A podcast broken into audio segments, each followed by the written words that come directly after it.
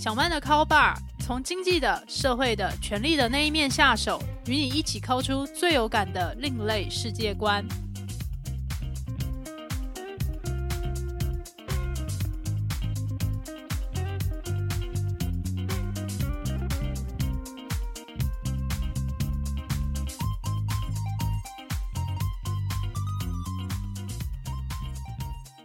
Hello，各位 bar 友，欢迎光临小曼的 Call Bar。我是霸主陶小曼。各位霸友在小时候有没有被家族里面的家长、父母，或者是学校里面的老师禁止说脏话？这一群在社会上被认为有资格来教育小孩的教育者们，他们又认为哪一些字眼是所谓的脏话？他们自己说不说脏话？他们会在怎样的场合、怎样的情境、怎样的频率下面使用？他们会像是发语词还有句点那样子频繁的使用脏话吗？还是说他们会在非常情急、非常愤怒、非常激动的情况之下才喷出一句脏话，让大家意识到现在气氛急转直下，我们一定要好好注意这个场面，才不会失控。除了脏话之外，他们会不会禁止你说粗口？所谓的粗口跟脏话，应该是有一个具体而为的差异。通常脏话就会有经过法院的认证，或者是在社会上面，大家普遍就认为，任何人讲出这句话或这个字眼，就是很明确在羞辱别人、贬低别人，从别人本身到他的出生家庭还有血缘关系，那这种贬低跟羞辱，它其实是会被社会上广泛的挞伐，而且不认同的。觉得这样说真的是非常非常的不得体，让大家都觉得这样子我们要怎么样教小孩呢？那粗口的话，它可能就不会引起这么广泛的嫌恶感。那这个嫌恶感其实放到了其他的地方，它可能反而变成一种认同感。那就像是有很多政治人物在他们到达一些比较草根性的场合里面的时候，他们就会大量的去使用粗口，然后这个场合里面的人就会觉得说。他跟我们好亲近哦，他好亲民，他跟我们是一国的。那有些时候，除了亲近民众之外，政治人物他们也要去寻求更高位阶的金主，或是更高位阶的社群的认可。所以，当他们到达上流社会的场域里面的时候，他们就会换上一种文质彬彬的方式来讲话。那有些时候，有一些习惯于文质彬彬的政治人物，他们就会不太接地气，大家就会形容啊，这人距离跟民众真的很遥远，很不亲民。但是如果你满嘴都是草根用语或是粗口的话，那这一群在庙堂之上的人又会觉得眉头一皱，会想说：哈，这个人怎么这么粗鲁啊？这个人究竟有没有一个领导者的样子？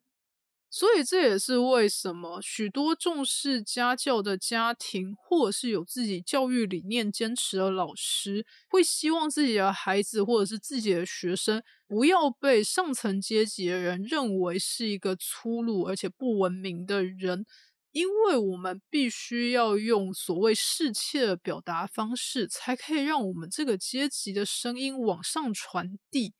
所以在这时。家长或者是老师，他们就会提醒孩子或者是学生说：“不要讲粗口，禁止你讲粗口，或者是你其实有其他更文雅的方式可以表达相同的心情、感受、状态。所以啊，请你抽换词面，用其他的方式来表达。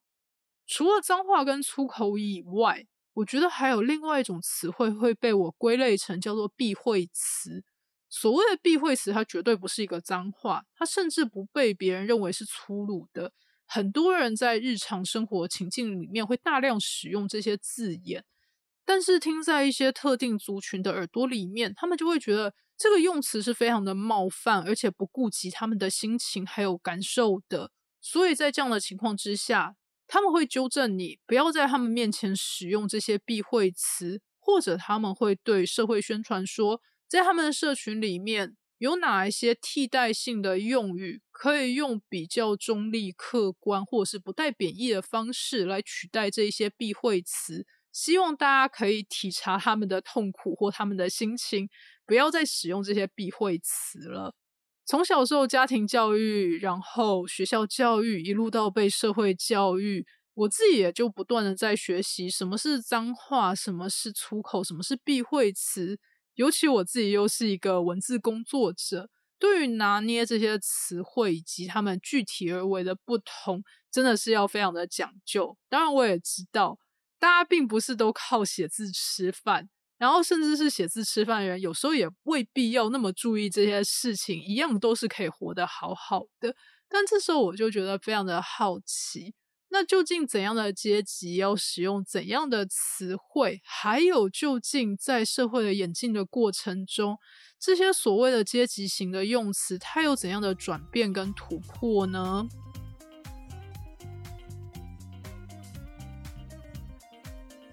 关于脏话、粗口还有忌讳词的这一刻，如果发生在我的原生家庭。因为我父母是出生于一九五零到一九六零年代台湾，成长的背景就是比较保守，而且他们对于男性跟女性应该要受到怎样的教育跟管教，其实是有他们那个时代沿袭下来对于两性不同的想法。那对于我这个生理女性的女儿，他们也当然就希望我可以成为一名文雅的淑女。那我成为一名文雅淑女，当然不可以讲脏话，而且他们会把一些粗口就会升格为是脏话来对待，也就严格禁止我不准去讲那一些字眼。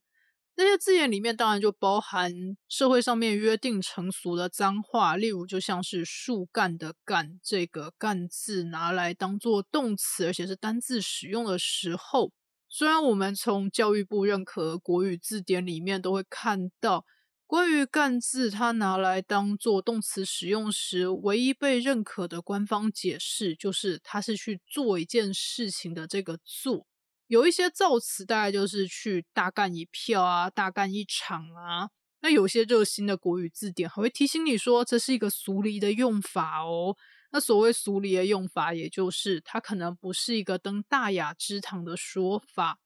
那关于这个“干”字当做动词，而且是俗理用法的使用状况，我父母当然也就告诫过我，叫我绝对不可以用。如果他听到我使用的话，铁定会掌嘴我。那这个掌嘴的原因就是，他们就用我只跟你解释一遍，你不要再让我解释第二遍来脏了我的嘴巴。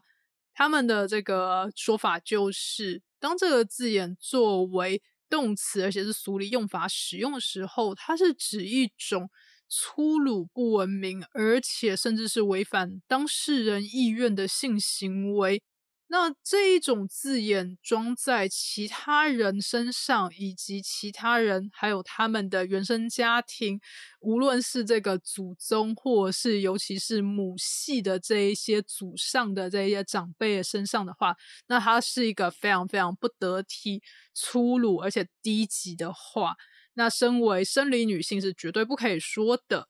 那其实我小时候应该也是没有犯这个忌讳，所以也就没有被掌嘴。那这个其实我们也可以去讨论说，究竟体罚是不是一个阻止小孩子说粗口或者是脏话的好的教育方式？这件事情我其实不太有评论。那我也只能说，在我父母成长的年代，还有他们当父母的年代，社会上面的风气是认为。小孩子如果讲粗口，父母用体罚方式来教育他们的话，这不是一个很大的问题。那再来则是我的父母也就会警告我一些这个粗口，那这些粗口可能就是影射男女性器官的蔑称，例如就像是男人的屌或者是女人的鼻之类的。那其实他们在我的日常生活里面，我的父母是绝对不会用这些字眼的。那我还是会知道这些字眼，其实是因为我去上学，然后班上的同学或者是隔壁班的同学在下课的时间就在玩乐。那他们玩的时候，可能一边追打，就一边这个互相的叫嚣说：“啊，你这样子真是个嫩逼！”或者是说：“啊，你这样子这样做真的是很屌”之类的。那这一句话从我嘴巴里冒出来的时候，我父母当然就是垂直跳起，然后就开始问我说。你为什么会知道这个字？是在怎么样的情况下听到的？谁讲的？那当然，我去复述一遍这边的行为的时候，他们就会再度拿出说这件事情，我只跟你讲一次，你不要再让我讲第二次，脏了我们的嘴巴。然后他就会跟我说：“你知道这个‘屌’字其实是形容男生的生殖器吗？”那后来我不太使用“屌”这个字或者是形容词，是因为我就觉得说，如果要称赞一个人做事情很棒，然后做的很好。那为什么称赞他的话却是用男性的性器官？这听起来很像是阳具崇拜耶。我觉得那时候身为一个生理女性，虽然还是一个小孩子的我，就会觉得这句话实在是太阳具崇拜了。我觉得我不想要用男性的性器官去形容别人就是厉害的。那接下来的关于这个，譬如说像是嫩逼啊这一种，我也就会觉得说，唉。叹了一口很长的气。其实现在就身为一个三十几岁的成年人，大概也就知道，这其实是一群大概是有性经验的男人在互相讨论他们喜欢跟怎样的女性发生性行为的时候所使用的话语。那我也就觉得说，如果要讲说一个人就是很生涩，是个菜鸟。那就不要去扯到跟他的性器官有关的这些话。那除了我自己的在家庭里面受到的教育之外，其实我觉得更加需要去客观检视的是，这个社会上究竟会把怎样的字词定义成是粗鲁的话，或者是它是一个脏话。关于这一刻，其实差不多也就发生在我小学三年级的时候。那时候班上同学大概都是九到十岁的孩子，还没有进入青春期，但其实已经有那一种荷尔蒙大爆发的预感。大家都希望可以成为最狂霸、酷炫、拽的小孩。如果大家觉得这些用词实在是太过古典的话，也请包涵一下，因为那就是在我小时候大家会用来形容那些想要站在浪头上面的那一群人的形容词。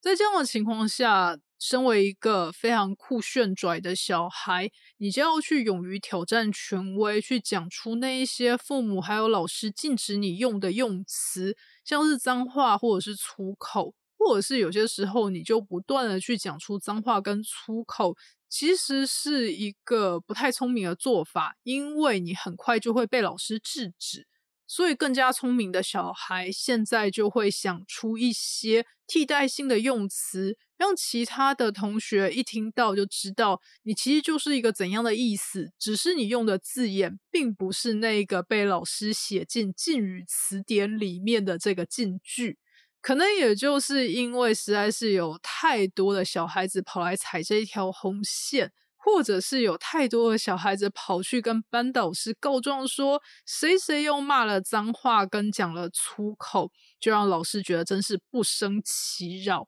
所以在我小学三年级的时候，我还记得有一堂班会是老师就拿出粉笔在黑板上画出三个这个大方格，然后就说在这堂课里面，大家可以尽情的讲你觉得是脏话、粗口或是忌讳词的这些用字。然后你就要说出这个字怎么写，然后这个字是怎么样的意思，会用在什么样的场合？那它应该是脏话、粗口还是忌讳词呢？我还记得那一堂班会，真的是所有人都兴奋的要命，拼命的发言，大家就不断的去讲出哦自己觉得哪些脏话，然后粗口，还有那些忌讳字到底是怎么写，怎样的意思。然后通常会用在哪里？那时候就有一个字，它就引起全班的争论。因为一开始大家都会讲出那一些最脏的脏话，那当这些最脏的脏话被讲完之后，大家就会努力的思考还有哪些羞辱人或者是不得体的话，那一一把这些东西讲出来摊出来。而那时候有一个字叫做“爽”。这个“爽”字到底是应该被视同是脏话、粗口，还是一个忌讳词？那究竟为什么“爽”它会成为一个忌讳呢？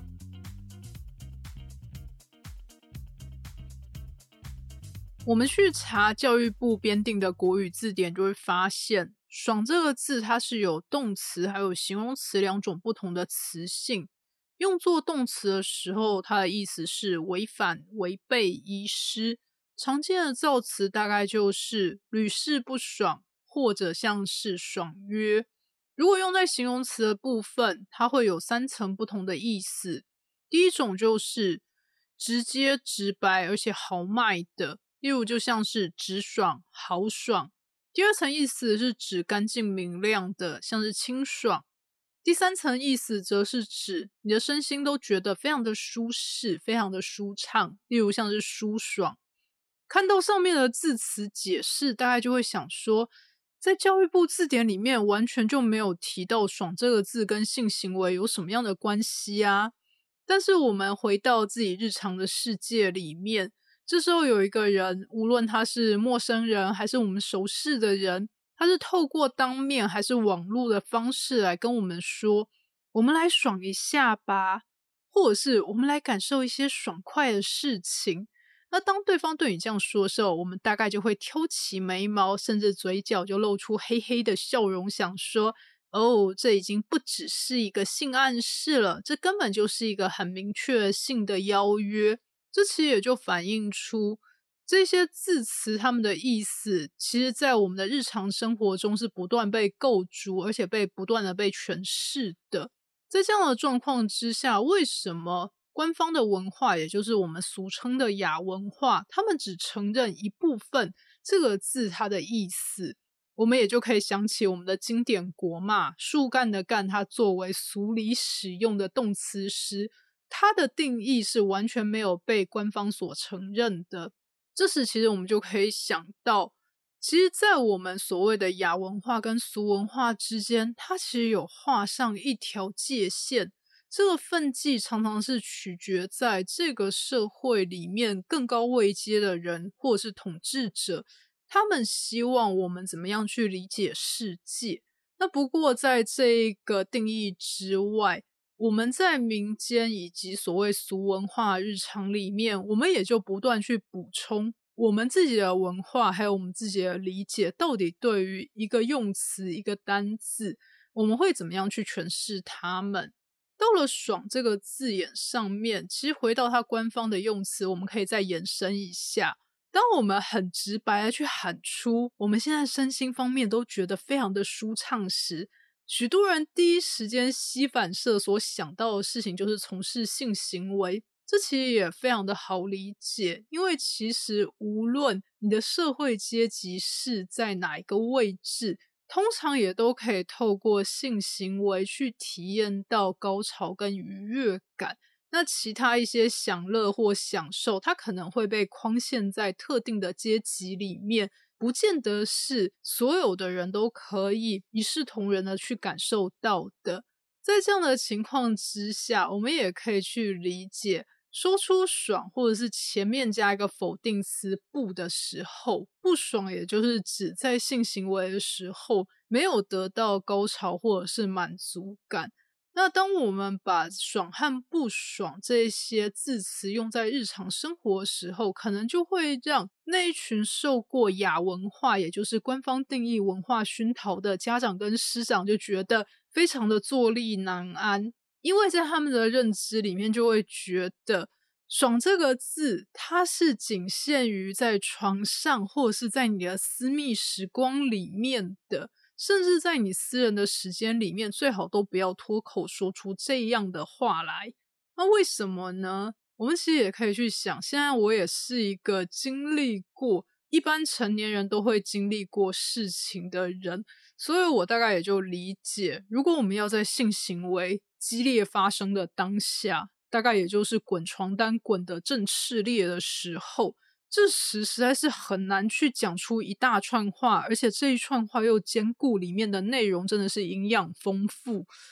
我相信是有人可以做到啦，但是我觉得一般的人可能都只能够讲出日文五十音前面那五个字，也就是 R E 五 A O，或者是一些非常短促的单字或者是单词。爽这个字，它是一个单音节。所以在这一种我们大概只能够短促表达自己的当下，它容易被脱口说出来。那这一群亚文化的镇守者，像是师长或者是家长，他们就会希望我们不要把这一些俗离或是粗俗，甚至他们认为很脏的用词带到日常生活里面。当我们对于一切事物的形容都是我觉得爽，或者是我觉得不爽的时候，他们就会觉得说啊。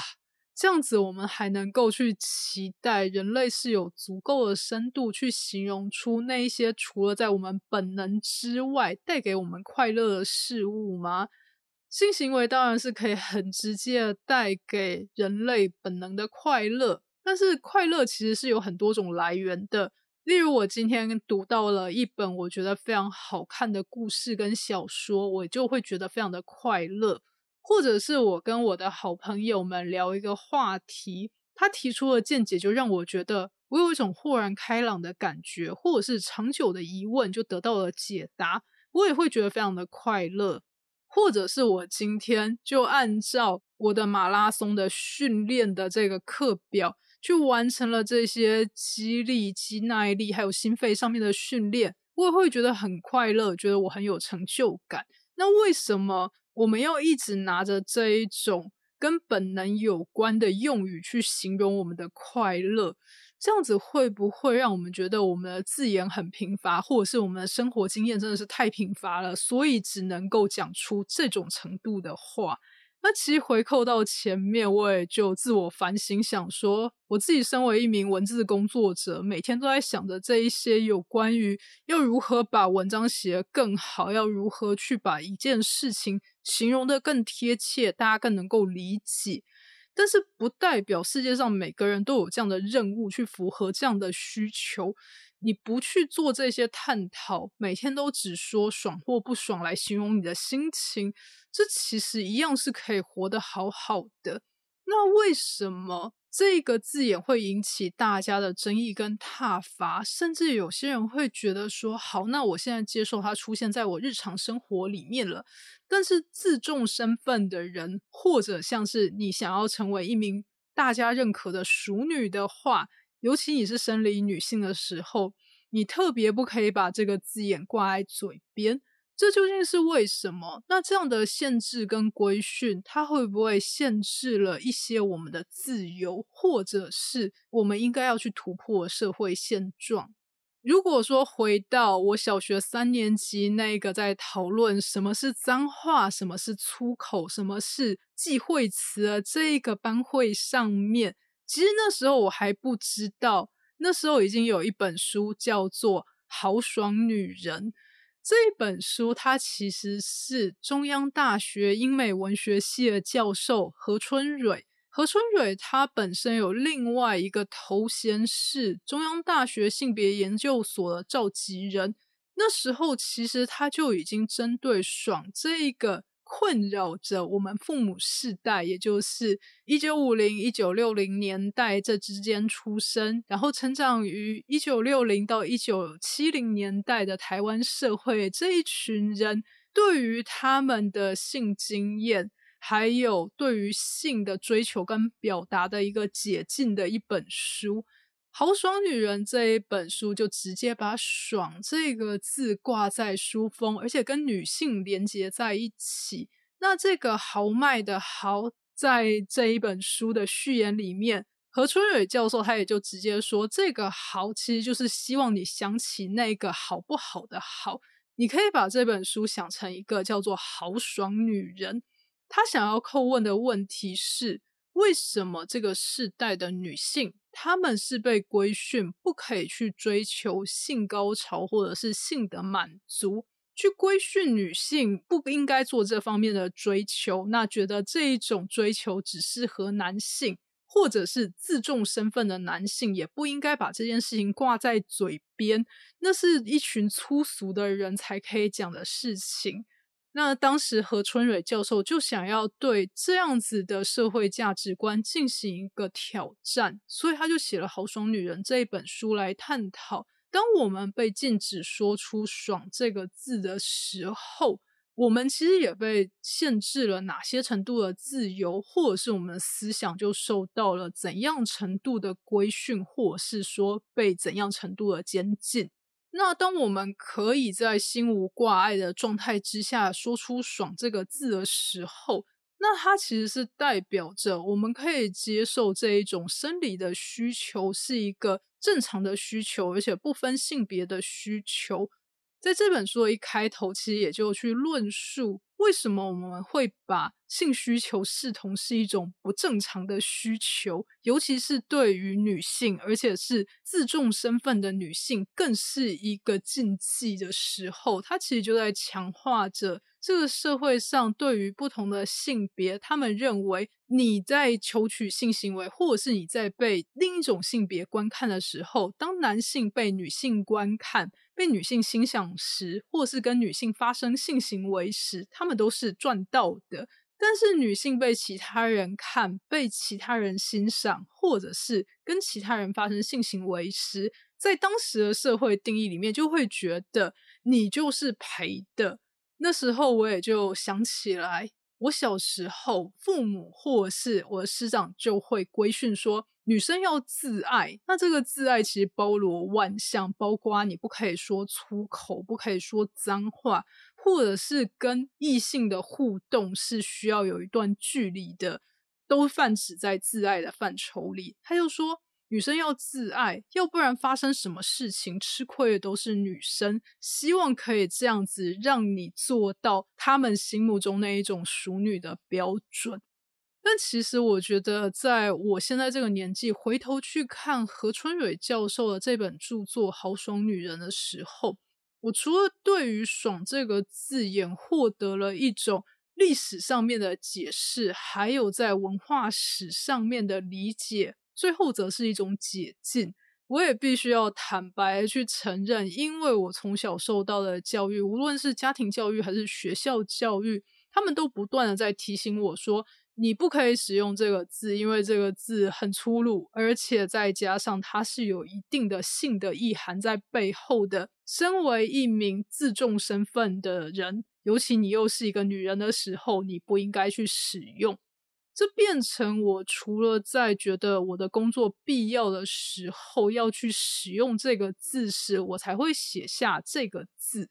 但是我在日常生活里面，我是不会把“爽”这个单字或者是“不爽”这个用词拿出来挂在嘴边的。那其实就算我不习惯去使用，我觉得我现在也不见得要把它挂在嘴边。但是我觉得。何春蕊教授他所提到，我们要去解禁的方式，你未必是要随时把这一些字眼挂在嘴里，去挑战那一些不接受这些字眼的人的感官。这当然是一种做法，但是另外一种其实对于社会上更友善的做法是，你不要再把这个字眼视同是一种阶级或者是敌我的划分。或者是觉得这样子才是好女人，或者是这样子说的就是坏女人，这样的方式去算是党同伐异。当我们的社会可以普遍的接受这个解禁，不认为讲出这些话的人，他们有什么值得我们挞伐的？他们就是一群很正常的人，会正常的讲话，正常的表达自己的感受跟行为时，这种时候我们才做到了真正的解禁。好的，以上就是本集小曼的考爸想要分享关于脏话、粗口以及那些禁忌词带给我们的社会阶级的划分，以及我们需要思考如何去解禁他们的这些故事。不晓得各位爸友们有什么心得感想，或者是人生经验，想要与我还有录音师阿宽分享的，都欢迎留言给我们。未来我将继续在小曼的 Call Bar 持续分享社会阶级的衍生性八卦，我们就下一期再会喽。